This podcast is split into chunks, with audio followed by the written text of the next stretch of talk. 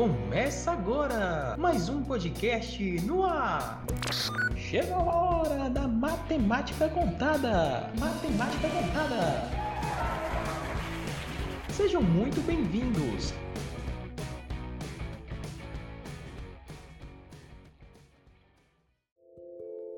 Olá pessoal, me chamo Mariana e esse podcast é uma produção do programa Residência Pedagógica da Universidade de Pernambuco, campus Petrolina. Fica com a gente e embarque em mais uma aventura. Hoje nós iremos falar sobre a origem do sistema de numeração indo-arábico e para tratar deste assunto iremos ter os residentes Mariana, Diego, Vitória e Tatiane. Antes de começar a nossa retomada histórica, eu tenho uma pergunta a fazer. Você sabe como é chamado nosso sistema de numeração? Tente recordar aí na sua memória. E aí? Lembrou? Isso mesmo, é o sistema indo-arábico. Agora tenta me responder só mais uma pergunta. Por que o nosso sistema de numeração é chamado de indo-arábico? E aí? Essa foi um pouquinho mais difícil, né? Se você ficou curioso para saber como surgiu os números que usamos hoje no nosso dia a dia, Prepare-se para se aventurar nas trilhas da história e conhecer um passado distante que conta nossa existência e a origem dos numerais que usamos no Brasil e no mundo. Para começar essa viagem ao passado dos números indo-arábicos, precisamos pensar sobre a origem da matemática, pois, como vocês vão ver, a matemática foi descoberta muito antes da criação dos números.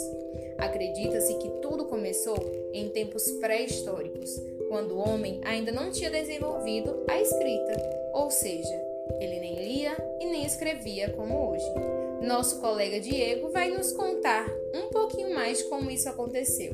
Não é, Diego? É isso mesmo, Mari. O homem pré-histórico precisava fazer algumas tarefas do cotidiano, como contar os animais que tinha em seu rebanho, para saber se alguma criação não havia fugido. Para isso, a humanidade pode ter utilizado recursos disponíveis, como pedras, barros, para representar cada animal presente. Esta tarefa pode ser difícil de ser feita quando se tem um grande rebanho, pois seria um trabalho pesado. Então, o homem percebeu que precisava de outra estratégia, uma que não necessitasse de tanta força dos seus braços. Gravetos, talvez? Enfim, a humanidade precisava da matemática e assim foi a descobrindo. Muito tempo depois, cada povo começou a criar seus próprios números, com símbolos variados para ajudar no comércio principalmente. Os maias, por exemplo, diziam que o desenho de uma concha do mar representava o número zero e um ponto o número um. Dessa forma, cada nação criou o seu sistema de numeração de acordo com a sua cultura. Mas e o nosso sistema? De onde ele veio? E aí, Vitória? Você pode nos tirar essa dúvida? Claro, Diego. O nosso sistema de numeração é chamado Indo-Arábico, por conta dos seus criadores, aos hindus na Índia que o inventaram e os árabes que os levaram para a Europa Ocidental. Acredita-se que eles chegaram à Europa através de comerciantes e viajantes árabes que percorriam pelas águas do mar Mediterrâneo em navios e embarcações.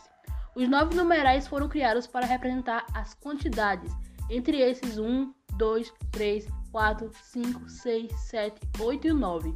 Isso por volta de 300 anos antes de Cristo, há muito tempo atrás. Você deve estar se perguntando: e o zero? Onde é que ele entra na história? Afinal, ele existe no nosso sistema atual. Bem, como você sabe, o nosso sistema tem 10 algarismos: o 0, 1, 2, 3, 4, 5, 6, 7, 8 e 9 mas o zero só foi incluído na lista muito tempo depois de sua criação, por volta do século IX. Tati, você pode nos explicar como os numerais ficaram conhecidos no mundo todo? Com certeza, Vitória. Os numerais se tornaram cada vez mais famosos pela Europa devido a um grande matemático chamado Leonardo Fibonacci. Ele também foi o grande responsável pela descoberta da sequência Fibonacci, aquela que encontramos facilmente na natureza.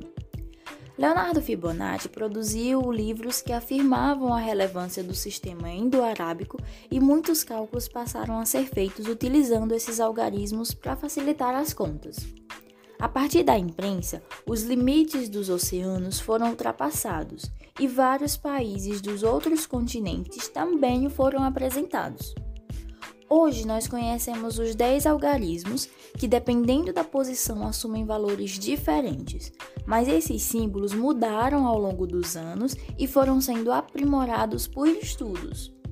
Eles ganharam espaço no mundo todo e hoje, graças aos matemáticos do passado, você consegue realizar muitas tarefas que usam esses algarismos, como olhar quanto tempo falta para a aula acabar, ou a quantidade de mensagens que você possui nas redes sociais. Enfim, utilizamos os números e a matemática todos os dias em todas as nossas tarefas. E aí, gostou da nossa viagem ao passado? Espero que você tenha gostado e até o próximo Matemática Contada.